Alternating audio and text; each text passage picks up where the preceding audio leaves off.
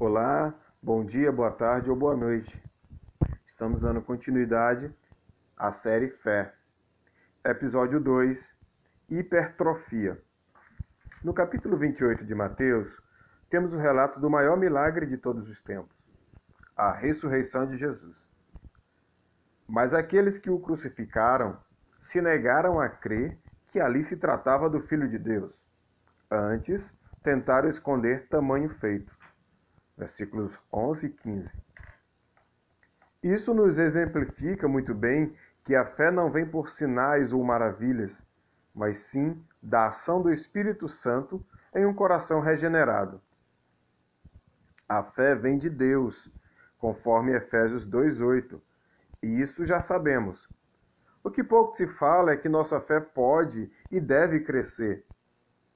Para explicar melhor sobre isso, vamos fazer um paralelo entre esse desenvolvimento da fé e a hipertrofia muscular.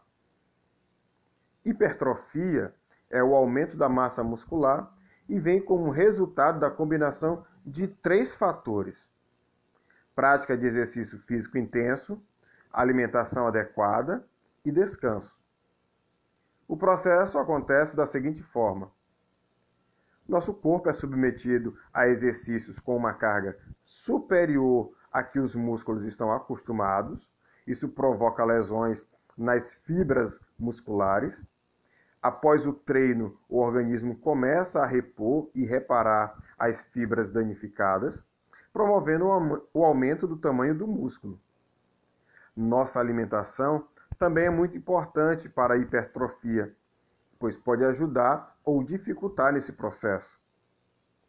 A fé é algo objetivo, vem de Deus, mas também é algo progressivo. Precisa ser praticada em situações novas e mais complicadas para que cresça.